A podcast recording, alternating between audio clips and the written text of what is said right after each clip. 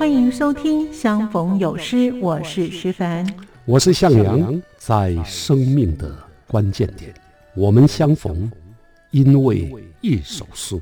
长夜不再空虚，孤独也悄然离去。在生活的缝隙间，我们相逢，因为一首诗。宰相不再狭窄。暗室也点亮灯火。欢迎收听由向阳和徐凡主持的《相逢有诗》，与您共享好诗。欢迎收听《相逢有诗》，我是徐凡。在今天节目当中，向阳老师要与我们分享的主题是清明时节雨纷纷。清明节刚过，所以呢，我们这一集呢以清明节为主题，介绍台湾诗人有关于清明节的诗作。在前辈诗人呢杜潘方格所写的《重生》，他用黄色的丝带、黑色丝带跟桃红色的柔软的丝带三个同质不同颜色的丝带作为象征，讨论死亡与重生的课题。另外，郑愁予这位诗人，他的清明就是清明节的清明，以躺在坟墓当中的我作为主角，也接受子孙的花香，感受至美的那一刹。也接受子孙的膜拜等等。另外，还有诗人林焕章，他的清明以散文诗的形式，透过清明节扫墓的孙子的童心，写出面对祖父墓碑的时候对于死亡的想象，以及杨泽的烟这首诗，透过不断的重复“请读我，请努力读我”，将小我的意义定位于对生命的热爱，非常的动人。最后，也由向阳老师亲自为我们朗读他所写的诗作《清明》，非常的精彩，在今天节目当中一并跟听众朋友分享，欢迎收听。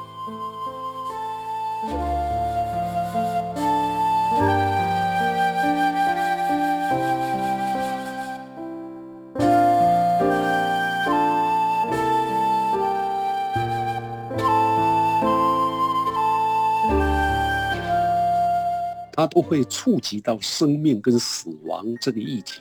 我先举一个前辈诗人，他的名字叫杜潘方格，他写过一首诗叫做《重生》。在现代诗当中啊，写清明节的诗跟古典诗一样，它都会触及到生命跟死亡这个议题。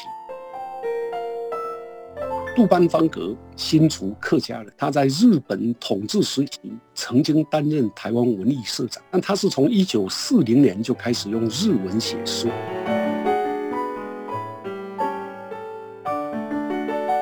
欢迎收听《相逢有诗》，我是徐凡，我是向阳老师。我们上一集啊讲到春天的诗啊。那听众们呢，蛮喜欢的。那今天呢，刚好是清明的刚过，所以呢，我们就以清明节为主题，是吗？是的。那我想，我们用清明节来介绍台湾诗人有关清明诗节的诗作。是。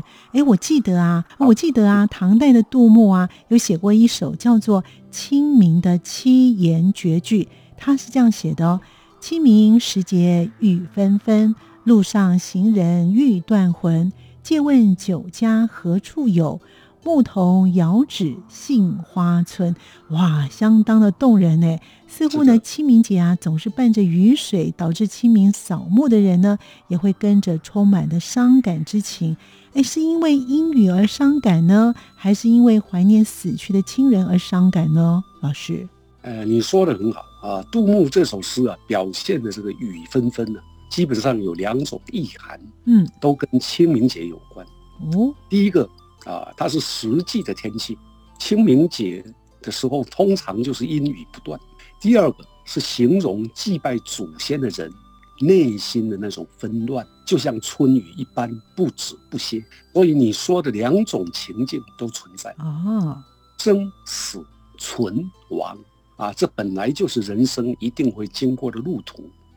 路上行人，他讲的就是我们的人生行路。因为感伤死者已逝，可是生者还必须要继续前行，所以这样的心绪就会跟着不停下的雨而纷乱。有断魂之苦，则是第三种解法。哇，这么浅显易懂的诗，居然有这么多的解释啊！哎，那么老师，现代的诗啊，要现代诗啊，又如何来写清明节呢？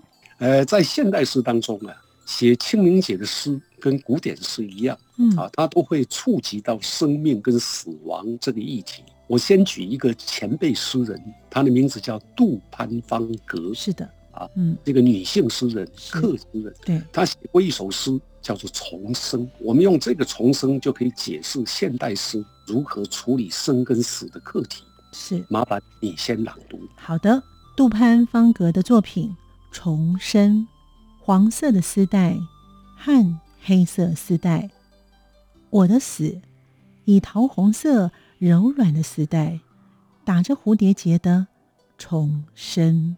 这是一首相当隽永而耐读的好诗。杜班方格，新竹客家人，他在日本统治时期的新竹高女毕业，曾经担任台湾文艺社长。但他是从一九四零年就开始用日文写诗。到了战后呢，转换语言啊，成为中文。到一九九零年代后呢，又转换语言，使用客语来写作，受到诗坛的重视。他的诗呢，经常是用基督教的宗教心来出发，嗯，所以带有多重语言思考而生的神秘氛围。这首《重生》呢，大概写于一九七六年，在诗里面用了黄色的丝带、黑色的丝带。和桃红色柔软的丝带，这三个啊丝带作为象征，交互对照。嗯啊，你想黄色的丝带象征什么呢？怀念。哎，对，是怀念。那黑色的丝带呢，又象征什么呢？死亡。对啊，那桃红色柔软的丝带象征的你更清楚。嗯，因为是桃红色嘛，当然跟感情有关喽，爱情。是的，爱情。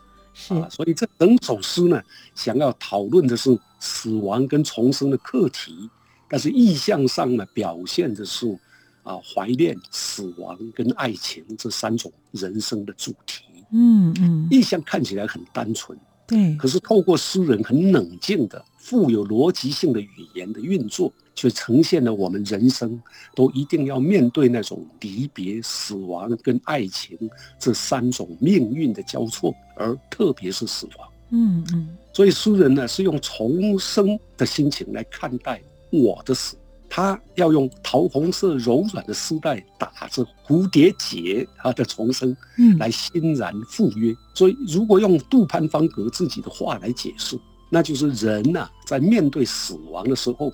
要保持着一种死观啊，死亡的观点，超脱死线，欣然面对死亡来临。他认为这就叫重生。哎。听老师这样子叙述呢，这首诗呢虽然不是完全为清明节所写的，但是呢，在清明节的时候，我们会怀念我们的先人，也会追悼我们的先人之际呢，的确是值得我们醒思如何来看待死亡这件事情哦。面对死亡呢，哎，就是重生，另外一种意义就是这样子哦。那也就是呢，另外一个旅程的开始，是这样的意思吗？老师？是的，是的。嗯，那么。如果以直接以清明节为题材写的诗呢？有有有也有很多，而且是非常有名的郑愁予写的哦。题 目就叫清明，哇，就叫清明。好，哎，内容怎么样？我们先请你来为大家朗读。好的，这是郑愁予的作品《清明》。我醉者，静的夜流于我体内，容我掩耳之际。那奥秘在我体内回响，有花香沁出我的肌肤，这是至美的一刹。我接受膜拜，接受千家飞帆的祭奠，星辰成串地下垂，激起错肩的忆酒。勿凝看冷落祈祷的眸子，许多许多眸子在我的法上流顺。我要回归，梳理满身。满身的植物，我已回归。我本是仰过的青山一列。你读完后有没有发现这首诗很特殊？哎，真的很特殊哎。哎，因为这首诗呢，我们一般写清明啊，是子孙来祭拜祖先，嗯，对不对？所以我们刚才说路上行人欲断魂，对。而这首诗却反过来了，它不是从祭拜的子孙的角度写的，而是坟墓当中被祭拜的祖先的角度，所以用的是被祭拜的那个人的角度来写。对，所以这首诗就没有欲断魂的悲戚，嗯啊，然后而且还带着一种美丽的豪放的欣喜气氛。对耶，哎，难怪这首诗没有欲断魂的这种悲戚，而是带有很美丽的豪放的欣喜的气氛呢。是的啊，就好像是坟墓里面啊被埋葬的祖先呢，用我的语言在讲话。嗯，所以他说我醉着，静的液流于我体内。为什么醉呢？因为子孙来祭拜的时候会会会上酒啊，会有酒，所以我喝着子孙给 我的。是的。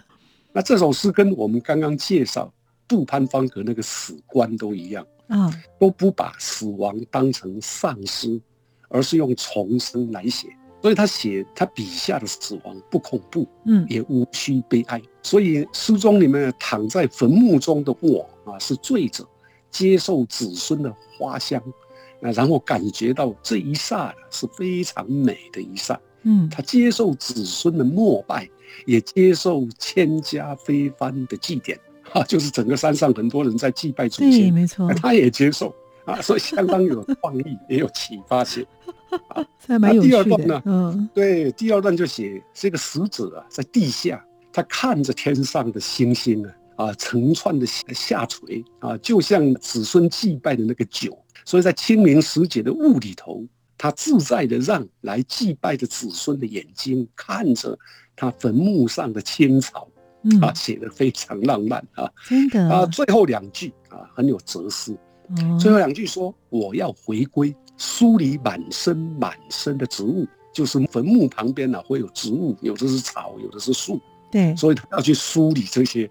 那其实呢，一般来讲是我们子孙在整理那个牧草。”坟墓上的的草要除草就对了，哎，可是他写起来却变成是他在梳理，所以这这个就是表示了这个死者具有豁达的心啊，看待死后坟墓上的植物啊，被子孙在那边除草梳理。嗯，好，最后一句叫做“我已回归，我本是仰卧的青山一列”，就把这个坟墓啊当成青山，而我就是仰卧的青山。啊，你看这个诗的主旨啊，死后成为青山，仰卧着修行，非常有气魄。哎，哇，果然非常的独特哎。这首诗写清明，哎，写的和我们对清明节的刻板的印象是完全不同的。果然是名家出手，不同凡响，对吧，老师？没错，没错啊。如何看待死亡，我们就能够如何看待生命。清明节啊，慎终追远。啊，同样也是要洗涤我们的心，嗯，不要把死亡当成灭绝，对，要把把死亡看成重生，这应该也是郑愁予写作这首诗的初衷。是，那接下来我要再介绍另一首啊，具有同样史观的好诗，嗯那是诗人林焕章用孙子。祭拜祖父的视角写的清明，题目也同样叫清明。是先朗读。好，这是林焕章的作品《清明》。如果下雨，应该是三月；如果是细细的，那应该在清明时节。而路，路则应该泥泞，让我们一步一个脚印，一驻足一朵沉思。当我生下来以后，我就不曾见过我祖父。如果碑石是脸，如果没有了名字，那路应该泥泞。让我们一步一个脚印，一驻足一朵沉思。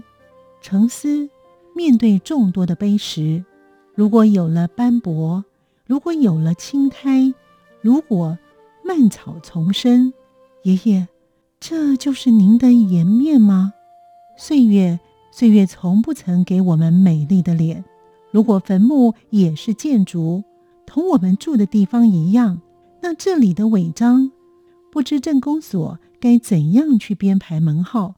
我们怎样找您？爷爷，我想走向您的路，应该泥泞一点才好。让我们一步一个脚印，一驻足，一朵沉思。很多人围着篝火，爆竹在欢呼。如果这是拜拜，如果这是热闹，爷爷，我们来找您，为的该是一顿丰盛的晚餐。妈一向很节俭，我们平时不易吃到大鱼大肉。爷爷，如果您已经吃过，我们就要收了。爷爷。啊，这首诗也蛮有意思的。对，啊，用孩子啊、孙子的眼光啊，来跟爷爷对话。对，这首诗选自林焕章早期的诗集，叫做《斑鸠与陷阱》。嗯，是一九六九年出版的。哇，林焕章呢，他是宜兰人。嗯，二十岁开始学诗画画，所以他是国内重要的儿童文学家。是的，他也是台湾儿童文学的推动者。对。曾经担任过泰国、印度《世界日报》的副刊主编。我们先休息一会儿，听一段音乐之后回来再请向阳老师继续为我们解析诗人林焕章的诗作。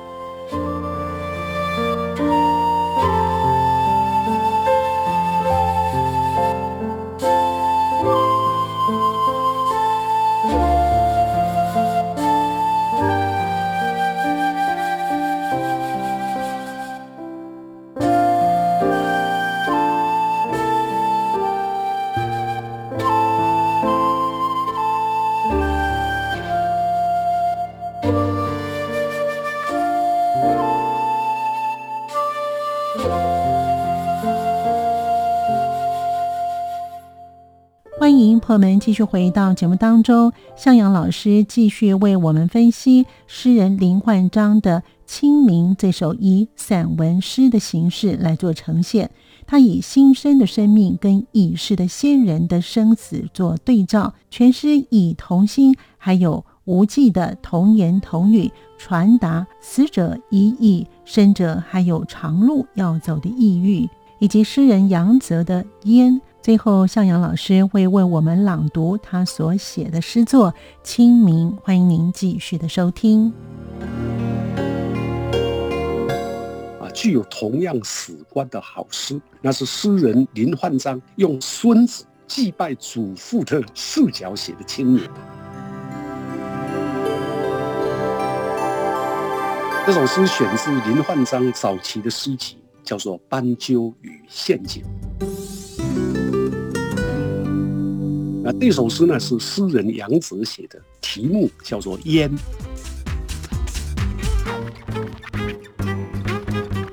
欢迎朋友们继续回到节目当中，我们继续聆听向阳老师为我们剖析诗人林焕章他的诗作。那这首《清明》是散文诗的形式，透过清明节扫墓的时候，孙子的儿童心就是童心，写出了啊，孙子随家人。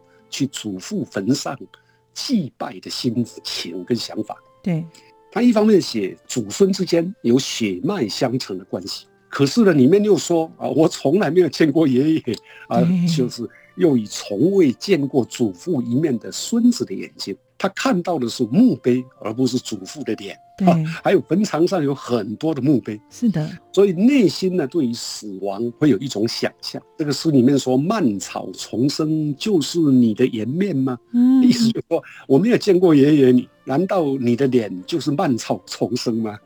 这个写的就是新生的生命，这个孙子是新生的生命，嗯，跟已逝的先人就是这个祖父他们的生跟死的对照。对，那全诗呢也加了很多的童心，还有毫无忌讳的童言童语。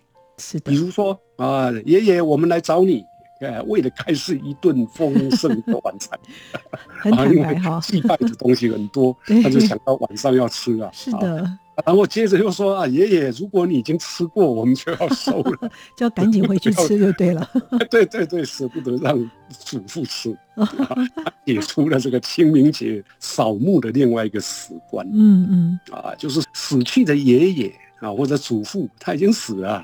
可是还生存着的孙子啊，他想吃饭，哦，他还有路要走。果然是儿童文学作家哈，是是是，很有趣的一首是没错。其实老师介绍的这几首啊，都非常的特别哦，因为很少看到这种跟我们印象中不一样的清明节的写法跟想法。哎，是的，这是观念的问题啊，观念改变啊，我们看待死亡、看待世界的方式也就不同了。嗯，啊，接着我想再介绍一首，啊，也很特殊。嗯，就是自己呀已经被烧成灰的诗啊，这个都是用死者的角度看的啊。嗯，那写出如何对待你自我、死亡跟生命意义的诗。嗯哼，那这首诗呢是诗人杨泽写的，题目叫做《烟》，就是我们在火葬场看到的这个烟。哦，呃，请你先朗读。好的，这是杨泽的作品《烟》，请读我，请努力读我。我是没有手纹的一只掌，我是没有五官的一张脸，我是没有刻度、没有真币的一座钟。请读我，请努力努力读我。我是没有名词、没有年月的一方，一方倒下的碑。请读我，请努力读我。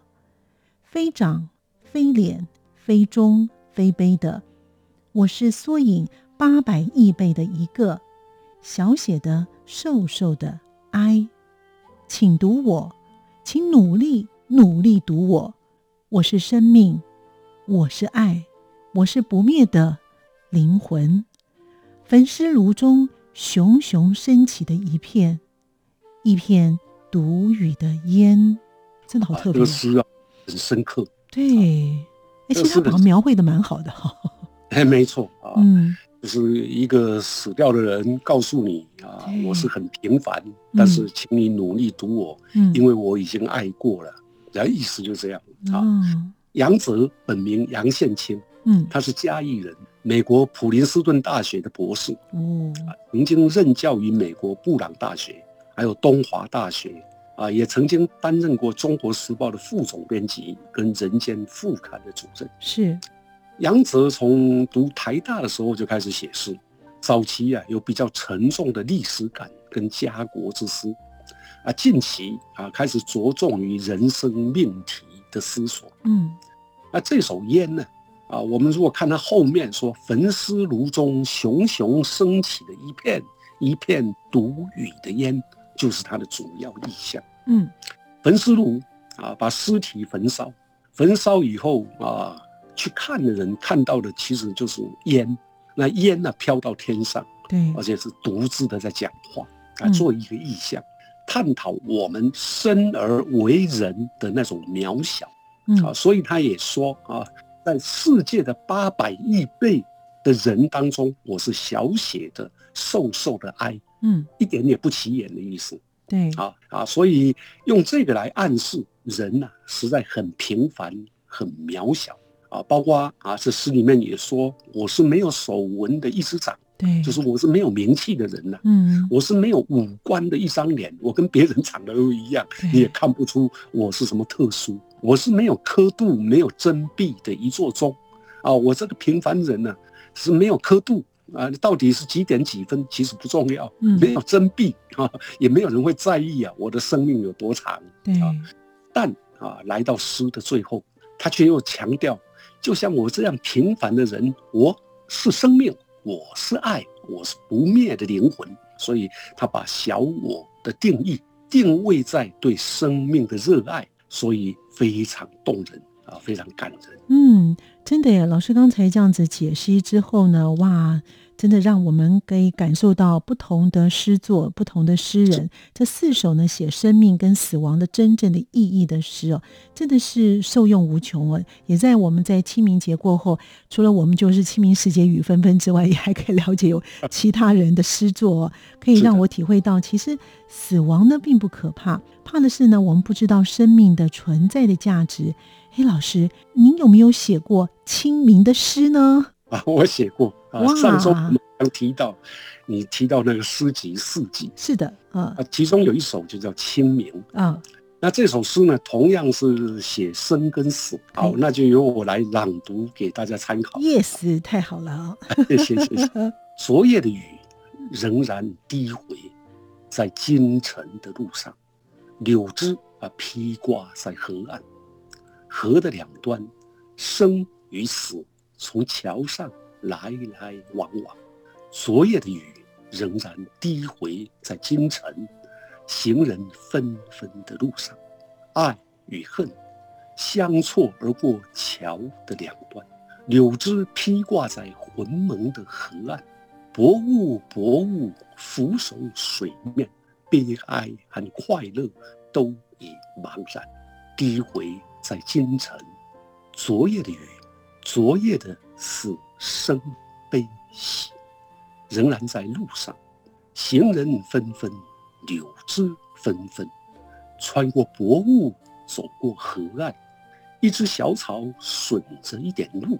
仍然低回在京城的路上，昨夜的雨不歇不息，纷纷打过行人的发髻，露珠露珠，悬垂草叶，最难分辨是雨水或者眼泪。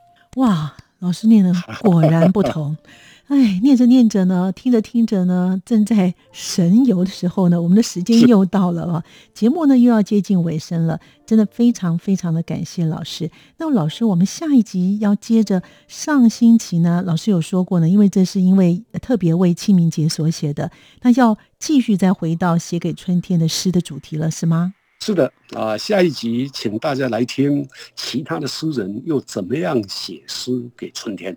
哇，相逢有诗，有诗相逢啊，请大家继续收听。对，是的，我们呢期待向老师跟我们听众朋友继续的分享这些非常好听的，或者是这些有名的诗。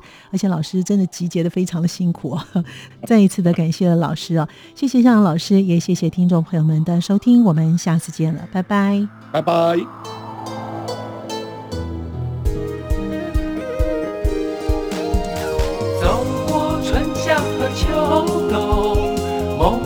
心在跳动，我们拥有同样的阳光，穿越地球天空，让你听见不一样的阳光，向世界的爱转动。在今天节目当中，作家向阳老师让我们认识了不同的诗人，有一些不同的作品，写有关于清明时节雨纷纷的清明节。